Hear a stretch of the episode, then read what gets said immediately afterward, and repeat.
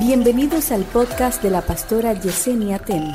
A continuación, una palabra de salvación, restauración y vida de Dios. Cuando la iglesia se vaya de la tierra, es ahí donde comienza la semana número 70. Por eso a Daniel se le dice, 70 semanas están determinadas sobre tu pueblo y sobre tu santa ciudad. ¿De quién está hablando? De Israel y de Jerusalén. Es ahí cuando la iglesia se vaya, donde el despertar de Israel va a comenzar. Por eso la iglesia no va a pasar por la gran tribulación. Escúcheme, la iglesia no va a pasar por la gran tribulación. Pero luego de que la iglesia se va, comienza la semana 70. Y ahí viene entonces siete años, tres años y medios de paz y seguridad y tres años y medios de gran tribulación. No, tu vecino necesita recordar. Dile a tu vecino, si aproxima una catástrofe. Dile, por favor, dile, dile. Pastora, yo le dije a usted que eso es lo que yo vengo oyendo desde hace mucho y yo vengo a desmontar eso de tu cabeza. Para que tú entiendas que ya no hay tiempo de jugar a evangélico. Para que tú entiendas por qué que Dios te está poniendo a ti una demanda mayor de congregarte para que tú comprendas por qué fue que no dejó que algunos de los planes que tú tenías salieran como tú querías. Porque no hay tiempo, ahora el tiempo es de consagrarse porque llega la hora en que la iglesia se va. Dios mío, dile al que te queda al lado, tú estás listo para lo que viene. Ay, ay, ay, ay, ay, ay, ay. ¿Y dónde está la diferencia de este tiempo y de los tiempos anteriores? Dile al que te queda al lado, agárrate que Dios te va a hablar en esta noche. Yo no tengo tiempo de mostrarte todas las diferencias, pero sí te voy a mostrar algunas. Número uno, si tú no te has dado cuenta, o por si no lo sabías, quiero informarte que actualmente hay una moneda electrónica y que el peso, es decir, el billete que tú tienes en tu cartera, en tu monedero, cada vez se desvalúa más. ¿Alguien lo sabe?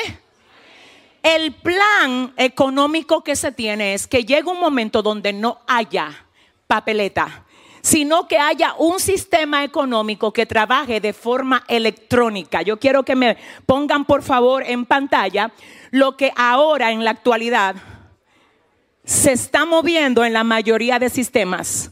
De hecho, tengo entendido que recientemente la nación de El Salvador lo acaba de aprobar como la moneda nacional. Esto no es algo semejante al billete que usted puede contar. Esto es un sistema electrónico más que nada que tiene que ver con la parte económica y cómo se manejan los negocios a nivel de lo que es la parte ah, tecnológica. En esa dirección yo le quiero decir a ustedes algo. El gobierno del anticristo, una de las características que tiene es que va a tener una sola moneda a nivel mundial. No es que siempre dicen que Cristo viene. Esto nos advierte que el asunto está más cerca de lo que usted se pueda imaginar. Pero esto no es nada, esto es solamente un poquito. Dile al que te queda al lado que te agarre, te dice el Señor. Diga conmigo, es un sistema, dígalo, es un sistema. Otra de las cosas que simultáneamente a esto estamos viendo es lo siguiente. Observemos lo que hace poco profetizó Bill Gates. Bill Gates acaba de profetizar, escúcheme, que ya dentro de poco no se va a necesitar el celular.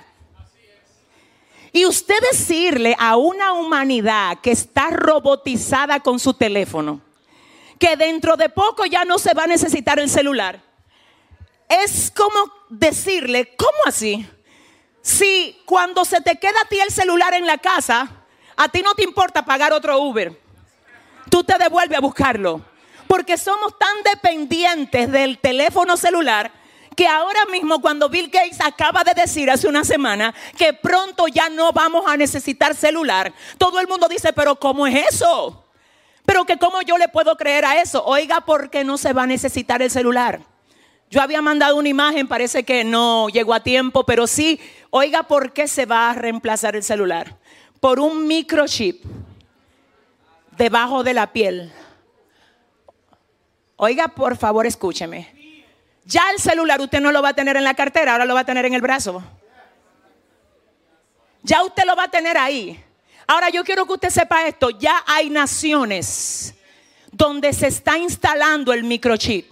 Escúcheme, hasta ahora es opcional. Pero va a llegar un momento dentro del gobierno del anticristo que va a ser absolutamente obligatorio. Y el que no se lo ponga no va a poder comprar ni vender. No va a poder viajar, no va a poder hacer ningún tipo de negociación. ¿Y qué busca ese gobierno con esto? Que a la hora, oiga lo que dice la palabra, cuando digan paz y seguridad, vendrá destrucción repentina. Y ahí entonces es donde va a venir el lloro y el crujir de dientes. Pero espérese, espérese, espérese, mírelo aquí. Hay naciones, repito, donde ya esto lo están haciendo. Pero hasta el momento es opcional.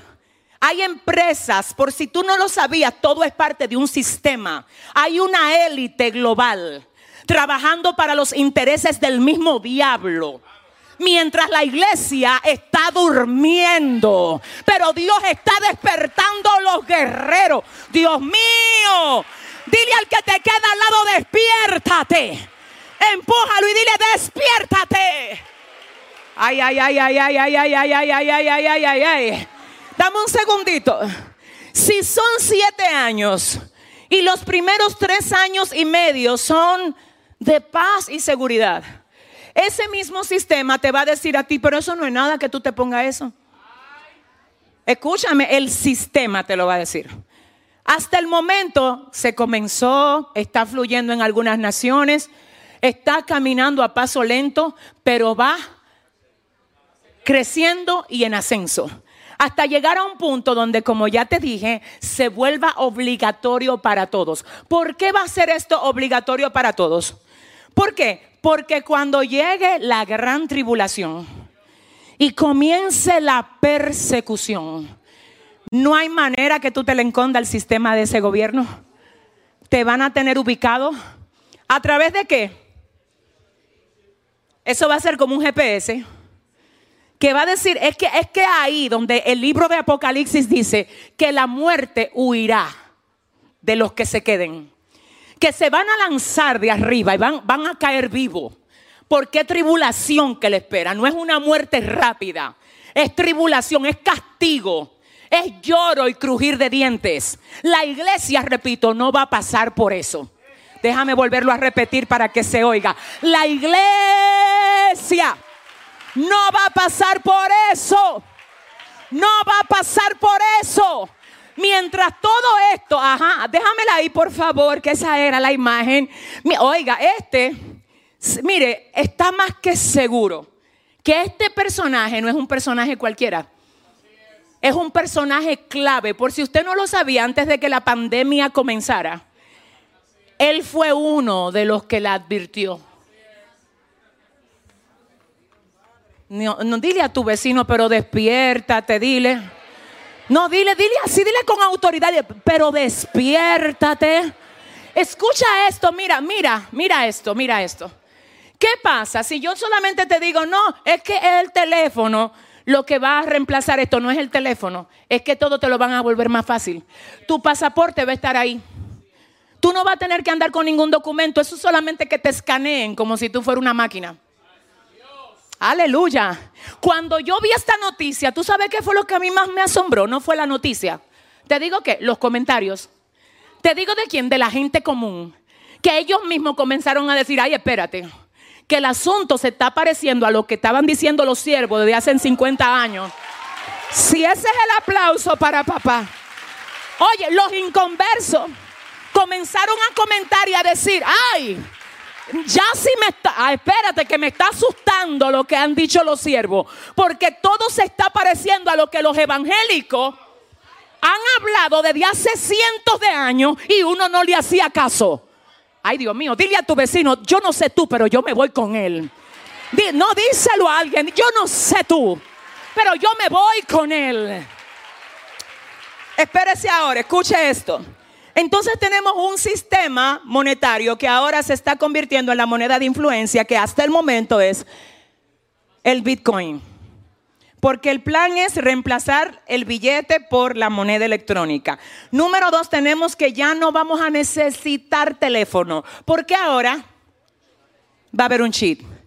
Lo tercero es que si usted no se da cuenta, mientras todo eso pasa, hay una fuerza, una furia y un intento agresivo como nunca antes se había visto de entrarnos por boca y nariz la agenda LGTBI.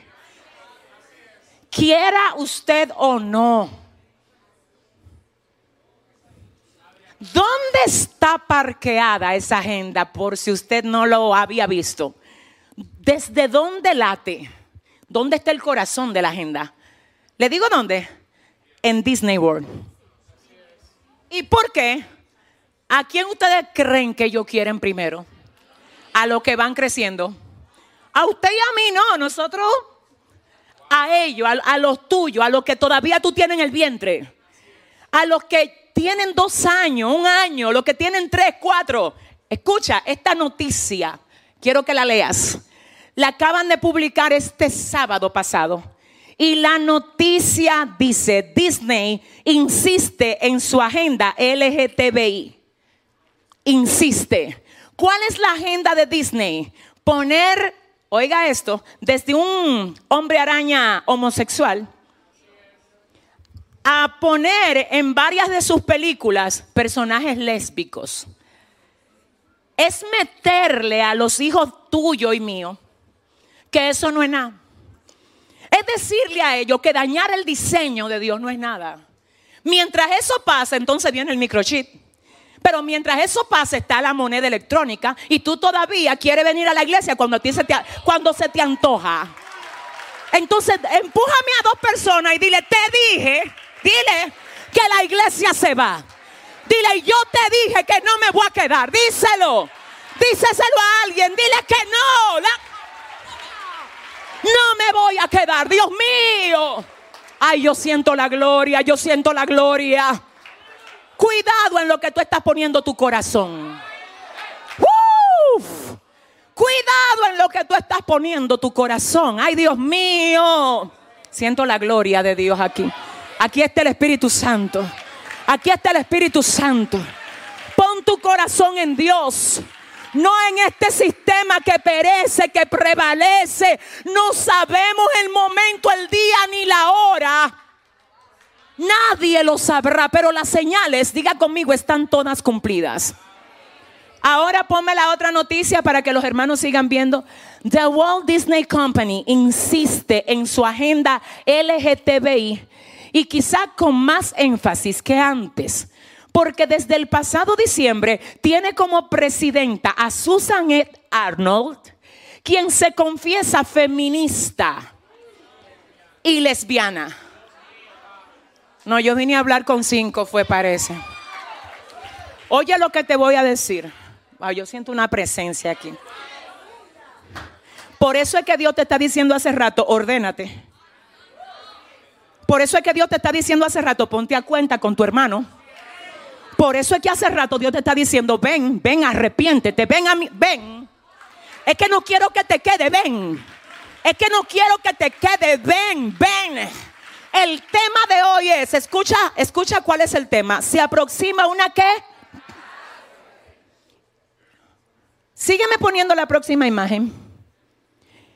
Hace cerca de dos semanas vimos esto. Vimos al presidente de Ucrania, a Zelensky. Oiga lo que dice. Pide a Biden ser el líder de la paz mundial.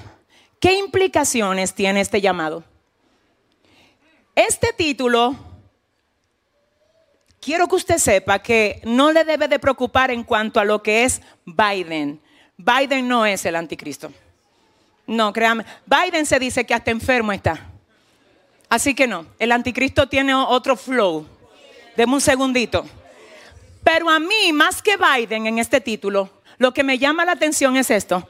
Zelensky pide a Biden ser el líder de la paz mundial. ¿Tú sabes cuál es la característica y el modo como le van a conocer al anticristo como el líder de la paz mundial?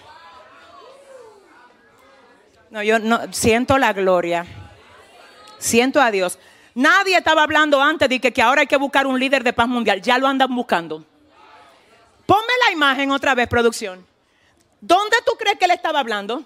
Si tú no lo sabes, eso es la ONU. Eso ahí hay representantes de todas las naciones. Y tú sabes lo que él está diciendo, necesitamos un líder que ponga la paz mundial, que tenga una sola moneda. Pero no obstante a esto, ahora yo quiero que tú veas lo que pusieron en la sede de Nueva York de la ONU. Observa esto. Eso está, no es que yo lo traje de invento, no, usted lo puede buscar en el internet. Esa imagen hace poco la acaban de poner en la sede de la ONU de la ciudad de Nueva York. Obsérvela bien, solamente te voy a dar un minuto para que la veas bien. Quiero que la veas bien. ¿Tú sabes cómo le llaman a esa imagen? La estatua del guardián de la paz. Tanto así que muchos, muchos opinan que ya el anticristo tiene un asiento dentro de la ONU. Yo no sé porque yo no tengo cómo afirmar eso.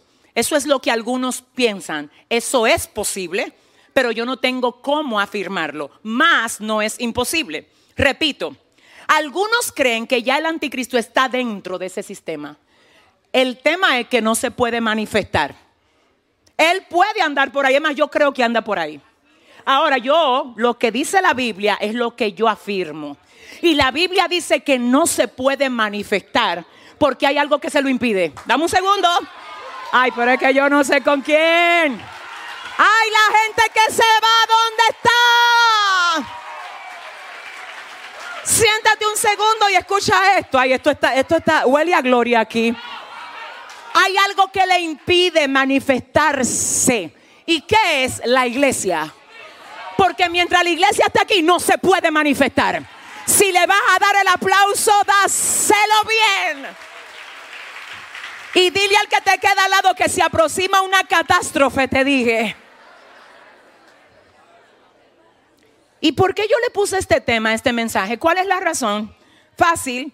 El tema es que Mateo 24 me dice que estarán dos en un molino. El uno será tomado y el otro será dejado. Jesús lo habla en lenguaje de allá, de esa cultura y de ese tiempo, ¿verdad, Omar? Ahora yo te lo voy a poner en lenguaje de aquí. Estarán dos, uno como chofer de Uber y el otro montado atrás. Ajá. Se fue el chofer y dejó al pasajero atrás con el carro rodando solo. No. Se fue el piloto. Ah, la, la, la, la, la, la, la, la, la, la, ya. Se fue el cirujano que estaba haciendo la cirugía. Se fue el que estaba manejando el tren. Ay, pero yo no sé con quién vine a hablar aquí. Se fue el que andaba en el motor y el motor se quedó solo. ¿Dónde están? ¿Dónde están? ¿Dónde están? ¿Dónde se fueron? ¿Alguien ha visto a mi mamá? Mami, ¿dónde tú estás? Déjame ver si fue el que cogió para donde mi abuela. Abuela. Ay, Dios mío. Diga conmigo, se aproxima, se aproxima, se aproxima. Dígalo. Dígale a su vecino, tienes que prepararte. Wow, yo siento a Dios. Siéntese un segundo y escuche esto. ¿Usted sabe lo más triste que va a pasar en ese momento? Yo le oro a Dios para que ninguno de los que hoy llegó a este servicio se quede. Y le oro para que todos los que están conectados ahí se vayan con Cristo. Pero tú sabes lo más triste que va a pasar. Que la gente que sabía esto y pensaba que tenía tiempo para convertirse cuando le diera la gana ellos van a recordar días como estos. ellos van a decir, wow, y hace poco yo oí una transmisión. Wow, y no hace tanto que yo fui a la iglesia y estaban hablando de eso. Y yo todavía seguía practicando el pecado. Y yo todavía andaba en desorden. Y yo todavía decía, es que yo estoy muy joven para convertirme ahora. Se va a la iglesia. Y aunque después que la iglesia se vaya, van a venir tres años y medio de paz y seguridad, yo soy de las que creo que los que sepan y conozcan esto, esos tres años de paz y seguridad no van a ser para ellos. Porque a pesar de que el sistema diga paz y seguridad, una persona descarriada, yo no sé si ustedes me están entendiendo, eso no será paz para una persona descarriada, eso será tormento. Y todavía ahí va a haber algunos que se van a salvar, pero como con gran tribulación. Ahí yo no sé con quién. Repito, ahí es que viene el despertar de Israel. Pero acerca de esto dice el libro de Juan capítulo 14, verso 3 y si me fuere, hablando Jesús, y os prepararé lugar, vendré otra vez y os tomaré a mí mismo. ¿A quién? Ayúdeme a desarmar esto. Vamos a ver. ¿A quién es que Jesús viene a buscar? ¿Usted sabe lo que nos está diciendo esto? Que no es a cualquiera. Que es lo que han alcanzado la plenitud de Él mismo.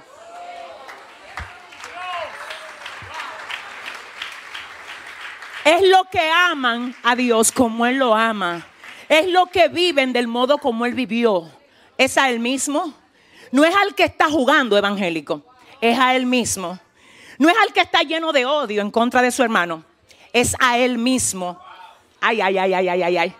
Oye, oye, eso va a ser como el hierro y el imán. Jesús es el hierro.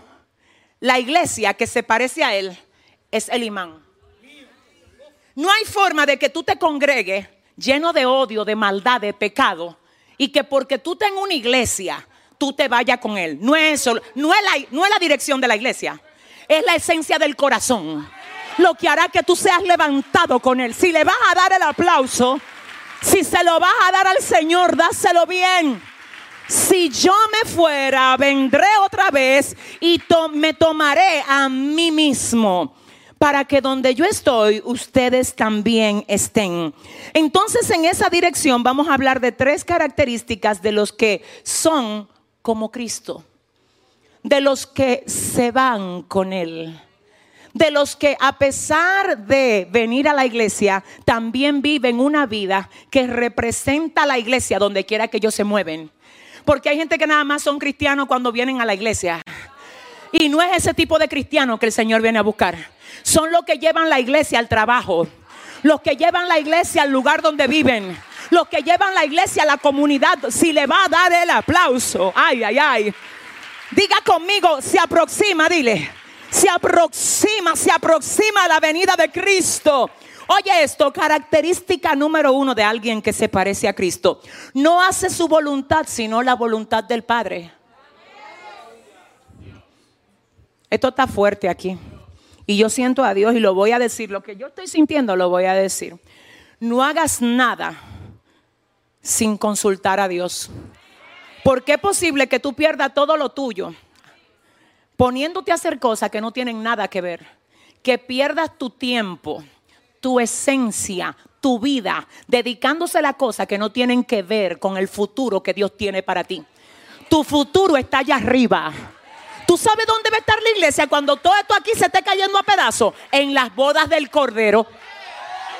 Si ese es el aplauso, si ese es el aplauso, dame un segundo, escucha lo que está pasando. Hay algunos, Satanás no tiene a todos nosotros estudiados, porque él no quiere que la gente se vaya con Cristo. Y él sabe cómo hacer para sacarte. Él no te va a sacar de que vete de la iglesia. Hay gente que rompieron la reversa. Y no es así que la va a sacar. Tú sabes, una de las estrategias más finas del diablo ahora para sacar gente de la iglesia, envolverte en lo terrenal. Ponerte un deseo tan grande de tener cosas. Tener cosas. ¿Tú sabes lo que dice la palabra? Haz tesoro en el cielo, donde los ladrones no entran. Ocupa tu vida para hacer tesoro en el cielo. Hay un grupito de gente que él dice, si este se mete con Dios, si aquella se mete en ayuno, déjame yo mandarle un negocio. Ta, ta, ta, ta, ta, ta. Déjame yo enredarla en los negocios de la vida. Déjame ponerle en el corazón que, que tiene que tener su casa propia, que, que tiene que comprar un edificio, que, que tiene que tener. Y tú eres cristiano, está bien. Tú dices, no, en el nombre del Señor yo lo voy a hacer. El problema es que así tú arrancas hasta que Él te seca. Déjame mandarlo para allá. Déjame man te quiere volver loco. Te quiere mover del lugar donde tú estás recibiendo esencia. Porque si tú, mira, si el, si el toque de la trompeta te agarra a ti lleno de la gloria, no hay forma de que tú te quedes. Pero si en vez de tú orar y buscar a Dios, tú lo que está enredado en los negocios de la vida, ¿qué es lo que va a pasar con tu alma? ¿Tú sabes lo que va a pasar? Que te va a quedar trabajando, pero ¿para quién? Para el gobierno del anticristo. Entonces dile a tu vecino, a mí no me van a tener ahí como empleado, ¿no? Dígaselo rápido. Yo digo, a mí no me van a ver en esa nómina. Si le va a dar el aplauso, si se lo va a dar.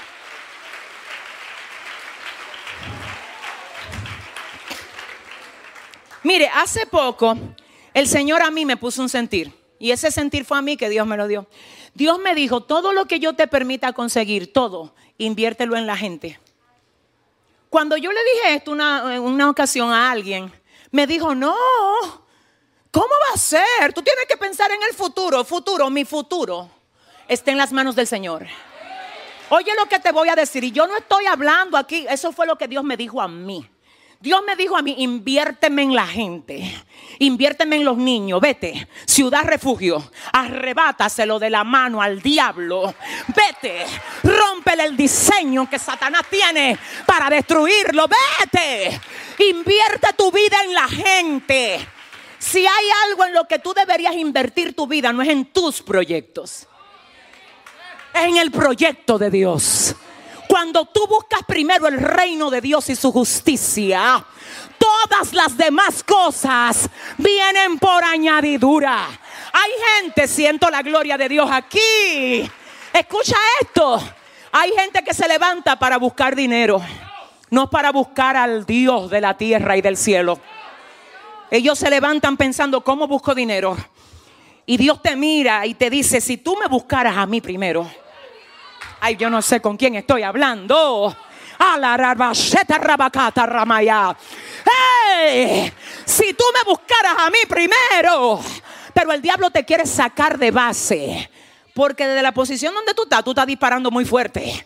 Cada vez que tú tiras un mensajito, alguien se queda leyéndolo. Alguien quiere oír qué es lo que tú le tienes que decir. No me conviene tenerlo así, orando no, déjame enredarlo. Dile al que te queda al lado, se caen las cadenas aquí hoy. Dile a tres personas, se rompen, se caen, se caen, se aproxima. Ay, yo siento a Dios. Ay, Dios mío, Padre, ayúdame. Voy a decir esto que el Espíritu Santo me está revelando. Lo dije hace un tiempo, creo que en una reunión de líderes y lo repito aquí, cuando Dios hace que se detenga lo que tú haces es porque va a trabajar con lo que tú eres. Y hay gente que ya no están haciendo lo que hacían porque lo que hacían te estaba drenando. Dios te liberó de eso y tú estás buscando otra vez cómo enredarte. Le estoy hablando es a alguien directamente. Yo no estoy en contra de que tú avances, de que tú progreses. Lo único que quiero es que ponga a Dios delante. Porque Dios es el que te va a decir cómo hacer, qué hacer, pero todo lo que te saca de la base donde Dios te tiene recibiendo, siento la gloria, no viene de Dios para ti. Porque mira lo que el enemigo quiere hacer. El primero, mira lo que pasa. Yo puedo tener el tanque de gasolina espiritual lleno. Si yo estoy en la bomba de gasolina, de una vez me van a inyectar. Dime si no es así. Pero algunos dicen, no, yo tengo capacidad porque yo tengo tanque lleno yo me puedo alejar de la bomba. Yo puedo dejar de ir a la iglesia y enredarme en mis asuntos porque yo tengo. El problema es que tú puedes salir lleno. El hijo pródigo salió lleno. Déjame moverme para acá. El hijo pródigo salió lleno. No fue lleno que se fue. Le dijo a su papá, dame la parte de la herencia que me toca a mí. El problema es que no hay forma de salir lleno. Y que después que tú sales del sistema donde Dios te tiene, que cada vez que te medio vacía, viene Dios, ven mi hijo. Que hoy te pusiste a ver una cosa que no debiste de ver y, se- perdiste un cuarto. Te llenan. Ven, mi amor, que hoy cogiste una ira y le faltaste respeto a tu mamá. Ven, mi vida, que yo te voy a lavar hoy otra vez. Yo te voy a arreglar hoy otra vez.